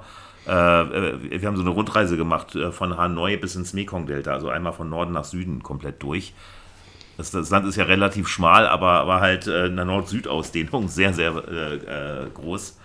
Und äh, die Menschen da sind super freundlich. Ähm, die, die, allein die beiden Gruppen Metropolen, Hanoi und Saigon, sind, sind, schon sehr unterschiedlich. Also man hat das Gefühl, dass man da in einer Zeitmaschine unterwegs ist. Äh, Hanoi sieht so aus, wie man es aus den, aus den Vietnam-Filmen, äh, Vietnamkriegsfilmen der 60er Jahre kennt. Und, und äh, Saigon, also Ho Chi Minh-Stadt, ist, ist halt eine, eine, eine moderne asiatische Metropole. Mhm. Okay. Und, und wart ihr auch in Kambodscha ja, nach, ähm, wie heißt das, Siem Reap oder so wie die, diese. Ähm, Siem Reap, äh, Siem Reap genau, da, sind wo die Angkor-Tempel sind. Da, da, da, war ich auch, ja, ja, genau. Ist das, Aber, ist das super? Äh, da, da wollte ich immer schon mal Das war eine andere Reise. Aber wollte ich immer schon mal hin. Absolut ist das, ist das, Ja, es ist ein Must-See, absolut. So, und, also diese, diese äh, Tempelanlagen man, sind so groß und so einzigartig. Und dann man muss halt denken, dass, dass, dass, das, haben, das haben die alles vor 1000 Jahren gebaut. Ne? Das, das muss man sich mal vorstellen, äh, äh, was für eine Hochkultur das war, die in Europa ja, ja komplett unbekannt war. Ne? Und mhm. ähm, äh, dann, dann, äh, dann äh, sind diese Tempelanlagen irgendwann verlassen worden, sind vom Dschungel äh, ja quasi zurückerobert worden. Die hatten da Kanäle, Bewässerungssysteme angelegt das ist einfach der Wahnsinn. Und das ist dann ja alles erst im 19. Jahrhundert wiederentdeckt worden. Ne? Ja. Also es ist, es ist unglaublich. Und wenn man dahergeht, ganz praktisch dumm gefragt, äh, muss man da Sorge haben, dass einem, äh, sagen wir mal, etwas gefährliche Schlange in den Fuß beißt oder ist das halbwegs äh, unbedenklich? Wenn man in das ist, das, das, Kambodscha. Ja, da, wenn man als Tourist rumläuft, das, das, das, das ist unbedenklich. Klar, äh, es, sind, da, sind da auch Schlangen im Dschungel, aber äh, also ich, ich habe keine gesehen. Also ich weiß, dass da im Dschungel Fla äh, äh, äh, Schlangen sind, aber wir sind ja auch nicht in den Dschungel reingegangen, sondern nur, hier, also nur, nur da in den Angkor-Tempeln rumgelaufen. In Tempelanlagen selbst, das ist ungefährlich. Habt ihr denn auch eine Führung gehabt oder seid ihr ganz alleine? Nee, also das war schon, war schon mit, mit, mit Führung, ja. Ah ja, gut, dann ist man ja auch. Die kennen sich ja aus. Ja, absolut. Ich weiß, am Wochenende. Also, das war aber eine andere Rundreise. Das war einmal Laos und Kambodscha und, äh, und Vietnam war dann eine separate Rundreise. Aber es ist äh, ja absolut sehenswert. In Myanmar war ich auch, Sri Lanka und Malaysia. Da gibt es einige schöne Ecken, aber ich muss sagen, Vietnam, Vietnam war mein Favorit, also auf, von Land und Leuten her. Was wolltest du gerade sagen, Hans-Martin? Ich war am Wochenende jetzt auf dem Antikmarkt in äh, Dortmund, das ist ja bei mir um die Ecke. Aus Interesse mal immer schöne alte Sachen anzuschauen und da war ich ganz hin und weg. Da sah ich so ein Terrakotta-Pferd ganz wunderbar. Ging zu dem Verkäufer, dem Händler, also Antikhändler, fragte ihn, was ist das, aus welcher Zeit? Und er sagte mir, ja, das ist äh, aus dem Jahr 800 aus China, aus der Tang-Dynastie. Also die haben, das hielt erstmal bis heute. 1200 Jahre später immer noch heile und es ist so fein gewesen, dass ich dachte mir, Mensch, also natürlich ist Angkor Wat in äh, Kambodscha und China ist ein bisschen entfernt, aber Asien, Südostasien, mhm. was dafür wirklich äh, handwerkliche oder kunst, künstlerische Meisterleistungen da vollbracht wurden, das ist schon äh, teilweise Absolut, sagt man ja auch, ja. China denkt man ja, ach ja, das war ja noch vor 30 Jahren so ein halbes Entwicklungsland. Äh, man sagt ja auch, dass, dass, dass, dass äh, China ähm, ja, im Grunde genommen nur eine Verschnaufpause hatte jetzt von 100 Jahren und davor und äh, ja vielleicht auch danach, äh, sagt der Motto, sich sagt, ach komm, hier, äh, wir hatten immer schon eine ganz hohe Kultur in Ostasien und äh, was, was wollen wir dem äh, Westen danach rennen oder so, das äh, weiß ich ja, nicht. Die, ne, die, die, Verschnaufpause der Chinesen war schon ein bisschen länger, ne? aber ja, klar, also ich... Ähm, dass, dass, dass, dass es eine sehr, sehr hochentwickelte Kultur war, und dass, dass sie eine sehr lange kulturelle Tradition haben, das steht ja außer Frage. Auch so, so, so, so ein äh, Bauwerk wie die chinesische Mauer da zu bauen, als Bollwerk gegen, gegen, die, gegen die Mongolen, das muss man ja auch erstmal hinkriegen, ne? solche Verteidigungsmauer hochzuziehen. Was wollt ihr denn haben für die Terrakotta-Figur? Ich glaube, irgendwas 1800 oder sowas Euro, sowas in der Art war das. Also bin Oha. mir nicht sicher. Oha. Ja. Also ja, aus dem Jahr 800, hallo. Ja. Du hast die nicht gekauft. Nö, nö, nö, nö. nein, nein, aber es ist schon interessant. Ein anderer Händler war da echt äh, ruppig. Nach langer Zeit war ich wieder auf dem Antikmarkt in Dortmund. Da halten, glaube ich, die Händler auch was auf, auf sich, dass sie da sind. Und einer, der hatte dann irgendwie aus dem Jahr 1400 irgendeinen so kleinen Wasserspeier, war auch sehr schön.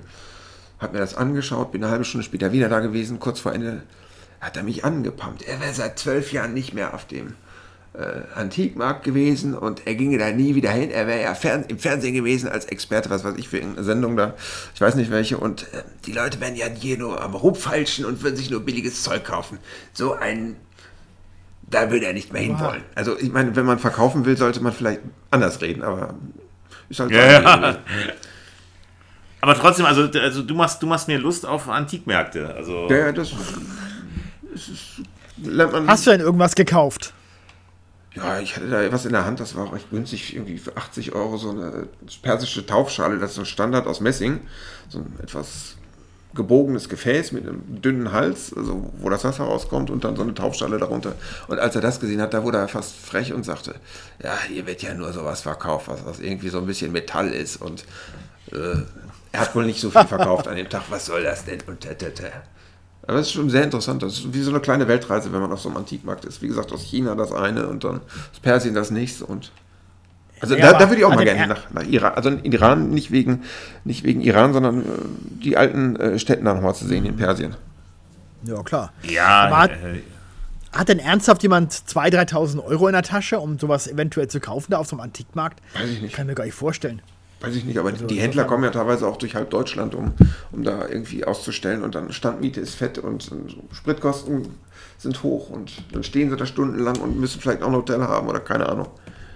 Ja, ja, gut, aber das, das sind die Leute ja nicht schuld dran. das ist. Ja, teilweise wundert man sich. Also äh, in Bamberg, da gibt es ja äh, noch extremer. Also in, so ein kleiner Tipp wenn Frühjahr ist, dann gibt es in Holland die sogenannte Tefaf. Also da kann ich wirklich jetzt mal so eine Art Seemannsgarn auspacken äh, für Antikmärkte. Das heißt die Hochmesse. Äh, Tefaf, die ist in äh, Maastricht, also ähm, in den Messehallen. Da sind die europaweit, weltweit großen Kunsthändler. und da sind Werte im, ich glaube, 800 Millionen Euro sind dann da. Dann ist dann original Peter Brögel für 4 Millionen von der Londoner Galerie. Dann hat äh, aus Bamberg, was weiß ich, der Sänger hatte, also das sind Antikhändler auch irgendwelche teuren Sachen. Da kostet die Standmiete für 10 Tage, glaube ich, 120.000 Euro. Und ich habe Szenen erlebt, da, äh, ich habe mich mit einem Holländer unterhalten, der hat gesagt, das ist krankste nicht, also verrückt. Äh, da stand dann irgendein Mann, der hatte irgendwie eine Perlenkette und eine zweite. Seine Frau stand neben wohl eilig und sagte so, ja, die eine kostet, weiß ich, 30.000 Pfund, die andere 40.000. Ach komm, ich hab's eilig, nehmen wir beide. Also äh, von wegen hohe Preise. Äh, das ist TFAF in Maastricht einmal im Jahr. Eintritt 30 Euro, aber das ist wie ein Zoo von, von ich sag mal, wohlhabenden Leuten. Das teuerste, was ich gesehen habe, war, glaube ich, äh, dass irgendwie das Reichsmuseum von Amsterdam irgendeinen Rembrandt für 35 Millionen da angeboten hatte. Also, äh, das ist so die oh, Königin ja, der okay, Antikmärkte. Ja. ja, ja, aber sowas ja, wird da verkauft wow. und Peter Bruegel und, und, und, und, alles Mögliche. Also, Mhm. Ja. Aber was du gesagt hast vorhin auch mit Iran, dass du gerne in den Iran möchtest, da, das ist eine Stadt, die mich, die mich sehr faszinieren würde, also, also die mich sehr fasziniert und die mich sehr reizen würde, Bam. Ne, die ist ja leider im Erd, in so einem Erdbeben äh, Ende 2003 zerstört worden. Aber äh, das, ich habe da Bilder gesehen, so dass so, so eine Lehmziegelstadt, die auch, die auch äh, zum größten Teil wiedererrichtet wurde seitdem. Das wird mich total reizen. Ja. Mhm. Das ist so, so an der, Gren äh, eher an der Grenze Richtung, Richtung, Richtung afghanische und pakistanische Grenze. Also im, im, äh, im Südosten des Landes. Aber das, das, das muss so eine faszinierende Stadt sein. Ja, Teppiche, also mein Vater hatte immer einen äh, Perserteppich-Fable und als Student habe ich auch in Möbelmärkten der Teppiche umgedreht, äh, um da Geld zu verdienen. Da habe ich dann auch die Täberitz und die, die Isfahan-Teppiche und Bidja und wie die alle heißen kennengelernt und das ist ja heute auch also preislich nicht mehr stemmbar. Ich glaube, die, die Löhne sind da gestiegen, die haben damals schon viel gekostet. Die Leute haben heute da auch nicht mehr so den Sinn danach und äh, ist so ein bisschen eingeschlafen, diese Teppichkultur. Und das wird mich natürlich auch interessieren, da äh, mal zu gucken, was da noch äh, vorhanden ist von diesen, weiß nicht, wenn da ein ja, Teppich absolut. pro Quadratmeter eine Million Knoten hat, dann sitzt man da ja, äh, ja Monate dran und, und ewig. Mhm. Aber sag mal, dieser Antikmarkt da mit diesen, mit diesen Rembrandt und so, ist der denn auch entsprechend auch gesichert? Sind da auch Sicherheitskräfte oder, oder findet der wieder normaler Ja, ja, aber trotzdem gibt es da immer Diebstähle da in, in, in, ja, im Bereich, also ein Promille wird da wohl gestohlen pro Jahr. Wenn da 800 Millionen Wert versammelt sind, dann wird da für eine Million oder knapp eine Million auch irgendwas äh, mitgenommen oder irgendwas äh, mit, mitgestohlen. Und also, aber dass sie ja, Sicherheitsvorkehrungen haben, ist doch normal. Ja, ja. Klar, ja, klar, klar. Man hat ja gesehen, Bode-Museum und was, was, was da alles an, an äh, Einbruch im, im Dresdner Gewölbe, was, was, da alles, was da alles passiert ist in den letzten Jahren. Äh, ja. Weil diese Maple Leaf Münze, diese Riesenmünze sogar geklaut wurde. Mein Gott. Mhm. Ja, die, und die, die, äh, in Dresden waren es ja diese großen Brillanten, die dann wahrscheinlich verkleinert wurden, damit man sie irgendwie handhabbar macht. Ja, ja von, von, von irgendwelchen äh, auch Berliner Araber-Clans, ja. War, war ja bei der, bei der Maple Leaf-Münze genauso. Aber da gab es doch auch Festnahmen, ne? Da haben doch, die haben doch halbwegs äh, ermitteln können. Ja, ja, aber, aber die Münze ist natürlich verloren, die, die ist eingeschmolzen worden, ne? Ja, ja, ja. Tja. Meine Güte. Ja. Ja, ansonsten, ansonsten, äh, Hans-Martin, äh, äh, würde dich Indien mal reizen? Also mich, ich würde, würde auf jeden Fall das Taj Mahal noch Ich war schon mal in Indien. Ach, okay. Also, Wo warst du da? Das ist Agra, äh, Delhi, Jaipur. Das ist ja so diese nördliche Ecke. Okay, da Nord, Nordindien, ja. Ähm, äh, ja, ja, also die fahren da extrem verrückt Auto. Ähm, links, also als englische ehemalige Kolonie. Ja, ja, ja klar, das ist klar, ja, ja. Und ähm, wir hatten einen Busfahrer, der hatte gesagt, wenn wir jemanden überfahren, bleiben Sie im Bus. Denn dann regen sich die Leute so auf, wenn sie aussteigen, werden sie vielleicht noch so verprügelt, dass sie hier sterben. Also äh, auf der Indienreise, äh, ähm, die fahren wirklich ohne Sinn und Verstand und total verrückt. Ich habe da auch Fotos gemacht, die sitzen auf Bussen, man kennt das ja auch auf Zügen. Ja. Äh, und äh, die, haben, die haben auf irgendwelchen Tuk-Tuks Unmengen von riesen dicken Kabeln und äh, habe ich ein Foto gemacht, wo, glaube ich, auf, auf dem Moped irgendwie Vater, Mutter und drei Kinder saßen und eins schlief dabei. Äh, und die fuhren damit, weiß nicht, 70 äh, über, über, über die Piste und das ist irre. Äh, und äh, wenn man eine Indienreise macht, lohnt sich extrem, aber ich kann empfehlen, viel Knäckebrot mitnehmen, wenn man äh, und viele Impfungen vorher mit, mitmachen. das ist, das Essen ist vor Ort nicht ohne. Ja, also ich würde wirklich ich, ich weiß, man, also man, man, man, muss sich da, man muss eine gewisse Schärfe damit einkalkulieren im Essen, das ist klar. Weil, weil war in Sri Lanka genauso, da war ich mal. Ähm, ja, aber ansonsten das, was du sagst mit den, mit den, mit den Autounfällen, das, das habe ich, hab ich beispielsweise auch gehört, in Bangladesch soll das sehr schlimm sein. Also Bangladesch ist ja oh sowieso ein, ein Riesenslum. Und äh, die Europäer, die sich da einigermaßen auskennen, die sagen einem auch, bloß, bleibt bloß weg, wenn, wenn irgendwo ein Unfall passiert, irgendwo ein Kind angefahren wird. Bloß nicht helfen. Weil die haben auch einen Hass auf Europäer. Wenn, wenn du da äh, hilfst, wenn du, wenn du da Reanimierung machst oder so, die Leute, die Leute denk, äh, glauben dann, dass, dass du äh, böser Europäer sowieso dran schuld bist, dass das Kind jetzt da liegt. Und die lynchen dich. Mhm. Oha. Oh. Ja, ja, Sri Lanka würde mich auch reizen. Ja, Sri Lanka, das, das ist auch toll. Da, da war ich auch am, äh, beim berühmten Zahntempel, wo, wo der Zahn des, äh, wo, ein Zahn, der angeblich äh, Buddha gehörte, äh, dort, dort auch ausgestellt wird. Da wird so ganz groß angestrahlt. Das ist wirklich irre, äh, äh, was, was, da, was da um, für einen Kult gemacht wird, um, um diesen Buddha-Zahn. Mhm, okay. Und dann gibt es da auch so, so, ja, so ein so ein Lustgarten von, von irgendeinem so König auf so einem Monolithen. Das ist so ein riesiger, riesiger Steinquader, äh, der da steht, der in der Landschaft steht. Und, da, äh, und da, da, oben ist dann so, so ein Lustgarten. Das ist total irre. Ja, die Frauen aus Sri Lanka sehen, glaube ich, ganz hübsch aus. Ja, das stimmt, das stimmt. Also, äh, die, die finde ich äh, relativ attraktiv, ich mal. Ja, was, was, was, was, mir nicht klar war, Ceylon, äh, also die, die, die, ist, ist, ja so, so bekannt, Ceylon-Tee kennt ja auch die ganze Welt, ne? Also Sri Lanka ist sehr berühmt für seine Teeplantagen. Was ich nicht wusste, ist, dass das erst die Engländer waren, die die, die Teekultur äh, äh, nach, nach, Sri Lanka gebracht haben, nach Ceylon damals. Äh, äh das wurde aus Indien importiert und äh, also die, die Engländer haben dann, haben dann gesehen, man kann auch auf Sri Lanka gut, äh, gut äh, Tee anpflanzen und haben es dann erst von Indien mitgebracht und äh, dann auch Tamilen mitgebracht, äh, die, die äh, das Know-how dann aus Südindien dann, dann quasi importiert haben. Weil, weil, aufs, weil, es auf Ceylon gar keine, gar keine also dem heutigen Sri Lanka gar keine wirkliche Teetradition gab. Kann man im Moment nach Sri Lanka fahren? Weil äh, ich glaube, es ist ja ein Land, das. Im Moment ist schwierig, ne, mit, mit, den, mit, den, Unruhen da. Ja, Myanmar würde ich auch nicht, würde ich heute auch nicht mehr machen. Da, da war ich auch, das, äh, das ist auch ein Muss hier, die Bagan, die, die, die, die Tempel, äh, die, Tempel äh, da in Bagan, das ist eine ganze Tempellandschaft von, von, von über 1000 Tempeln. Das muss man auch mal gesehen haben. Aber da würde ich auch sagen, äh, nicht jetzt. Ja. Bei der ja. politischen Lage.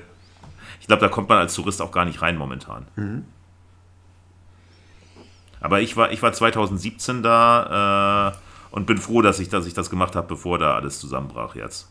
Und Sri Lanka war ich 2009, das ist auch schon länger her. Es gibt einige Länder, äh, in denen ich war, wo ich heute auch nicht mehr hinfahren würde. Also Venezuela, Sri Lanka, Myanmar, die stehen ja alle jetzt auf der roten Liste. Da kannst du ja äh, all diese Länder nicht mehr fahren. Ja, auch wegen äh, naja, klar. Ich glaube, nach Japan ist im Moment schwer zu fahren, wenn man, also wegen Covid, wenn man dahin möchte. Die lassen keinen ja, rein. Genau, genau, ja, genau. Ja, ja. Die, äh, da kann man nur über ein Reisebüro, was vor Ort ist und für einen birgt, mit einer Gruppe hinfahren. Also von einem Reisebüro genau. aus Japan aus, die äh, für einen birgen und das ist fast nicht der Fall. Mhm. Um sein, um sein Japan, um seine Japan-Erfahrung beneide ich ja Holger. Das muss ich ja sagen. Ja, gut, in Tokio bin, und, und, und in Tokio bin ich gewesen, genau. Tolle Stadt. Ja. Und hat sie gefallen? Sehr, ja, ja. Ja, ja. Ja, die Japaner sind schon wirklich so, wie man sie auch in, also im Grunde äh, in den Klischeebildern so kennt. Sehr sauber, sehr pünktlich, sehr genau. Das habe ich auch so fest. Und sie sind sehr spielsüchtig. Überall wird gespielt und gezockt an jeder Ecke. Pachinko. genau. Ja, aber das, das, siehst, das siehst du ja auch in den Unterhaltungsmedien über Japan. Ne? Also, also auch, auch viele Spielshows und so, die, die waren ja, äh, ne? also, also die Japaner lieben ja, lieben ja alles, was irgendwie mit Spielen zusammenhängt. Ne? Ja, ja, genau, genau. Ja, ja. Obwohl Japan, was, was, was, was so, ähm, die, die, äh, die Führung, äh, die Führerschaft quasi im, äh, im Fernost bezüglich Unterhaltung ist, da, da, war Japan ja jahrzehntelang führend, ne, was Filme angeht, Spielshows und so. Das haben die ja total an, an, an Südkorea verloren, ne? Südkorea hat ja, hat ja quasi im, auch mit der K-Pop-Welle und, und die ganz, das südkoreanische Kino, die haben ja, die haben ja Japan total den Rang abgelaufen, ne? Kommt jetzt ja, alles aus Südkorea. Also Südkorea hat in den letzten Jahren also zigmal auch Oscars äh, eingeheimst und so. Ja, eben, ja. eben. Das ja, stimmt, die, haben, die haben Japan total den Rang abgelaufen. Auch hier so Shows, ne? Früher, früher hat man ja Shows aus, aus Japan äh, äh kopiert, so Takeshis Castle und, und so hat man auch eingekauft. Und heute äh, äh kommen Showideen aus Südkorea, ne? The Masked Singer. Mhm, ja, ja. Das stimmt. Ja, oder auch, äh, ich glaube auch generell im, im, im, im, technischen Unterhaltungssektor ist Japan nicht mehr so stark wie früher, ne? Nee, nee. Früher, das, kam, das, ja, früher kam ja alles aus Japan, was, was so die Innereien von, von Videorekordern oder von HiFi-Anlagen und so angeht, ne? Ja, und Samsung und so, so äh, das, das, das, ist heute, das, das, das ist heute Südkorea halt, ne? Ja, ja, genau. Ja, und also, wo ich auch noch unbedingt nochmal hin möchte, äh, wer weiß, wie lange das noch möglich ist, das könnte, könnte eventuell jetzt schon äh, fast langsam gefährlich sein, ist Taiwan. So als ja. das Bessere als das, als das demokratische, offene China. Das stimmt, würde mich, würde mich auch interessieren, aber man kann natürlich Angst haben, dass man, gerade wenn man da ist, dann da der Konflikt losgeht, ne? Und dann die, die Chinesen kommen, denn. Ich war 2009 mal in äh, China und der Reiseleiter sagt ja, so eine kleine Frage an die Gruppe, ja, was sind denn die größten Inseln äh, Chinas? Und dann, ja, Hainan und Taiwan und dann sage ich, und die drittgrößte ist Japan oder was? Äh, so Spaß. Und da konnte er natürlich nicht drüber lachen. Die Reiseführer waren relativ linientreu und äh, haben einfach Taiwan mal als chinesische Insel bezeichnet. Ach so. Ja, das, das, das, das ist natürlich, das ist natürlich äh, äh, die Linie, das ist, das ist ja die Staatsdoktrin. Es ja, ist eine abtrünnige ja. Provinz, ne? Ja, ja. Allerdings muss man sagen, muss man sagen, hat die Bundesrepublik das ja auch gemacht, ne, jahrzehntelang. Die haben ja auch die DDR nie anerkannt. Es gab keine DDR, äh, es, es, waren, äh, also die DDR-Bürger waren für uns Bundesbürger, die nur daran gehindert waren, ihre, ihre Grundrechte wahrzunehmen. Mhm. Also DDR-Bürger, die in die Bundesrepublik geflohen sind, mussten ja keinen Einbürgerungsantrag stellen oder Asyl beantragen oder so. Die haben einfach ihren DDR-Ausweis vorgezeigt und haben einen bundesdeutschen äh, äh, Personalausweis bekommen. Ja, die Springerpresse hat ja bis wenige Jahre vor Mauerfall die DDR immer in Anführungsstriche geschrieben. Also die ja, sogenannte bis, DDR. Äh, bis, äh, nicht, nicht bis wenige Jahre vor Mauerfall, das war bis, bis zu den Freien Volkskammerwahlen 1990. Echt so erst, lange? Erst, nach, erst, erst, erst als de Maizière als erster gewählter Ministerpräsident, äh, demokratisch gewählter Ministerpräsident gewählt wurde, da haben sie gesagt, jetzt ist es wirklich eine deutsche demokratische Republik, weil sie jetzt Ach eine so. demokratisch gewählte Regierung haben. Mit der Ernennung von Lothar de Maizière haben sie das erst geändert. Ich dachte, es wäre schon 87 oder so abgeschafft worden. Ach so, nee. interessant. Oh ja. Oha. Ja, ja. Eventuell war es auch schon früher hier äh, äh, äh, mit den Montagsdemos, das weiß ich nicht, aber ich glaube erst, erst wirklich mit de Maizière haben sie es mhm. abgeschafft. Mhm. Okay. Ja, gut. Also, bevor wir auf Hundertsten, Tausendste kommen, würde ich sagen. Aber, aber ein sehr interessanter Talk, ja, heute. Ja, ja genau. Also Fand ich auch. haben wir dich, Hans-Martin, mal ein bisschen besser kennengelernt. Genau. Ja, super. Und dann freuen wir uns auf die nächste Ausgabe von Zeitgeist. Gerne. In die dann demnächst kommt. Zwei, da wird sie produziert, genau, und kurz darauf wird sie dann veröffentlicht. Genau. Ja, wie gesagt, für. Ja, finde ich auch super. Also, ich finde, das ist auch ein super Gewinn für das MG-Programm. Danke, danke. Ja, für, toll, die nächsten, äh, für die nächsten vier Sendungen habe ich schon wirklich tolle Leute im Köcher. Also jetzt, genau. Äh, das wird schon was. Das wird schon was, genau. Also, super. Dann vielen Dank und bis zum nächsten Mal. Tschüss. Bis zum nächsten Mal. Tschüss.